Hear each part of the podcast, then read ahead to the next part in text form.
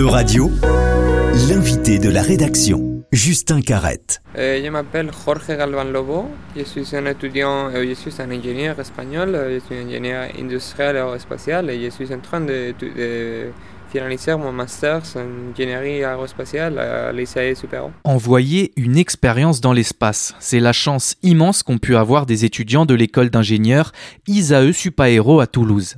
Cette école, qui forme les futurs ingénieurs aérospatiaux et les astronautes, Thomas Pesquet y a notamment étudié, est à la pointe de la recherche et de la formation dans le secteur. Cette expérience, baptisée AIM, permet de comprendre le comportement des artères et du sang dans un contexte spatial, c'est-à-dire de microgravité. Georges Galvan est un étudiant espagnol de l'ISAE et détaille l'expérience actuellement à bord de l'ISS, la Station spatiale internationale. Euh, c'est vraiment de comprendre mieux le, les effets dans les, dans les artères au niveau plus ou moins des fluides, des systèmes fluidiques, euh, et comprendre un peu plus comment c'est ce que la saigne se débrouille dans le contexte de la microgravité, spécialement dans les artères coronaires, qui sont des artères spécialement, euh, bon, ils sont un peu spéciales. Et les, la maladie coronaire, c'est une maladie qui, qui affecte beaucoup de personnes sur la Terre. Et si nous sommes en train d'arriver sur un âge de tourisme spatial et une démocratisation de l'accès à l'espace, c'est important de savoir si les risques d'un problème coronaire c'est plus important, moins important ou c'est égal dans un contexte de microgravité. D'un autre côté, nous sommes aussi intéressés à étudier le comportement de l'estente. C'est un, appareil médical qui nous permet d'opérer des artères, artères malades mais on, nous, ne sommes pas vraiment sûrs les effets de la radiation de l'espace sur ce type d'appareil. Et c'est pour ça qu'on doit étudier si ce type d'appareil peut être dégradé pour l'espace, parce que ça, ça c'est une chose importante pour décider si quelque personne peut arriver à l'espace ou non avec une stent. Et est-ce que vous pouvez revenir sur la mise en place de cette expérience? Comment avez-vous développé cela? C'est une expérience que c'est en partie du programme Orbit Diocèse de sa académie.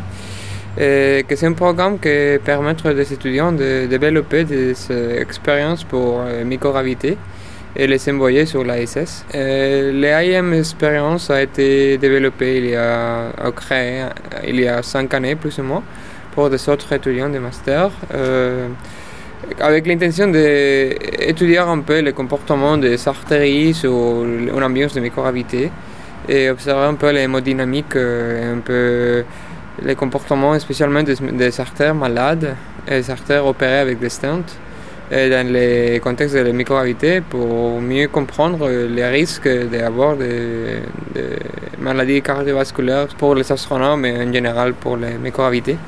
C'est un projet qui s'est développé pendant cinq années pour différents étudiants de lycée supérieur et que finalement, avec euh, le dernier groupe d'étudiants, on a finalisé l'expérience, on a fait les tests et on a arrivé à les à, l'envoyer à la SS. Et nous sommes en train de retrouver les données. Vous avez également beaucoup travaillé avec euh, l'école polytechnique de Turin. Euh, comment s'est passée euh, la collaboration?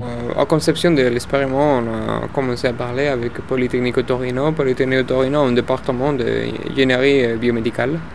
Et, son expertise sur la matière on nous a donné la côté scientifique du projet. Euh, les ICPO, plus ou moins, ce, que ça coupe, c'est de développer le, hardware, euh, développer l'expériment comme ça, faire tous les tests et l'opérer. Et ce que Polytechnique Torino fait, c'est de prendre les, données qu'on génère, qu'on obtient de, l'expériment, et les transformer en des résultats scientifiques et les interpréter.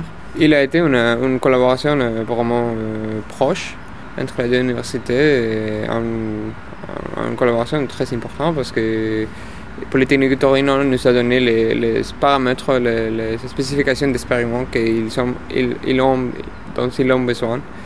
Et ce qu'on fait, c'est on a, on a, prendre ces requérements euh, scientifiques. On a, on a développé un pilote qui peut couvrir, qui peut remplir ces, ces requirements euh, de l'expériment. Et en fait, on, on, a resté en communication, nous sommes en communication actuellement. C'est une collaboration vraiment proche. euh, d'une partie scientifique et d'une partie ingénierie. Une expérience qui a embarqué sur euh, l'ISS, la Station spatiale internationale, fin 2022. Combien de temps va-t-elle rester dans l'espace cette expérience? En fait, il dépend un peu de, différents facteurs. Mais si tout marche bien, on espère d'être dans l'ISS pour 3 ou 4 mois. Il dépend un peu des les, résultats qu'on obtient et la nécessité d'obtenir de plus et aussi des, des besoins d'autres expériments développés pour des autres universités ou des autres euh, euh, entreprises d'avoir l'espace qu'on occupe. Mais en général, on espère être dans l'ISS jusqu'à mars, plus ou moins. Et concrètement, euh, quelle forme cette expérience prend? J'imagine qu'elle ne doit pas être très grande pour embarquer dans l'ISS. Il y a des artères, des, des artères artificielles qu'on observe avec une caméra.